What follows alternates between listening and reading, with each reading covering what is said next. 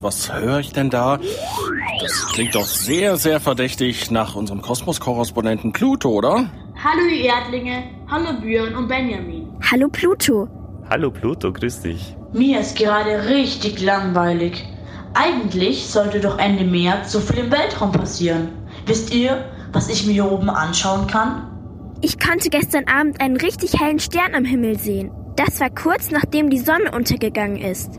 Ja, davon habe ich auch gelesen. Also, wenn die Sonne untergeht, sehen wir manchmal keine Sterne am Himmel, sondern helle Planeten. Und jetzt im März sehen wir dann die Venus. Leuchtende Planeten, das klingt schön. Kann ich die Venus auch sehen? Oh je, für Pluto ist es vielleicht ein bisschen schwieriger, die Venus zu sehen. Denn die Venus ist ja der zweite Planet von der Sonne aus.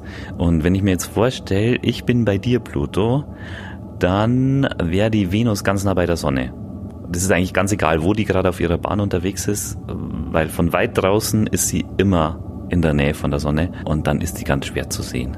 Also da beschreibe ich dir lieber, wie die von der Erde aus aussieht.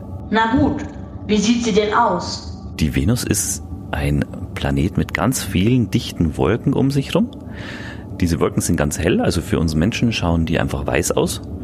Wir können gar nicht so sehr unterscheiden, ob das so was wie eine weiße Billardkugel ist oder ob das Wolken sind.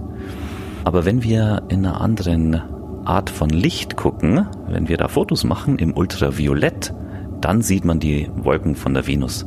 Na, ohne so eine Kamera habt ihr aber ganz schön Pech gehabt. Dann seht ihr nur einen hellen Planeten. Es gibt auch Tiere, die sehen solches Licht, also zum Beispiel Bienen, die könnten die Wolken von der Venus sehen. Nur haben die Bienen leider kein Teleskop, aber ja, die würden also die Wolken richtig erkennen. Wie erkennen wir denn jetzt, ob wir den Planeten Venus und nicht einen Stern am Himmel sehen? Die Venus erkennen wir zurzeit ganz einfach, weil sie nach der Sonne und dem Mond das hellste ist. Und wenn wir jetzt gerade im Frühling nach Westen schauen, nach Sonnenuntergang, dann strahlt die da vollkommen auffällig, dann gibt's da nichts Helleres als die Venus. Das ist einfach ein ganz, ganz heller Punkt. Und deswegen sagen die Leute auch Abendstern zu ihr. Obwohl ganz vorsichtig und ganz genau muss man sagen, dass die Venus natürlich kein Stern ist, sondern ein Planet. Also ruf mich gerne an, Pluto. Ich erzähle dir dann, wie es aussieht. Wichtig ist aber, dass das Wetter mitspielt. Hm? Und es kann, äh, es passieren auch noch ein paar andere schöne Begegnungen. Zum Beispiel nächstes Wochenende. Da kommt der Mond vor der Venus vorbei. Da rufst du mich dann an, Björn. Das musst du mir beschreiben. Und dann ist noch was ganz Besonderes, das ist dann in den ersten Apriltagen von 1. bis 5. April. Da bewegt sich nämlich die Venus vor einem Sternhaufen entlang. Dieser Sternhaufen, der heißt Siebengestirn oder Plejaden.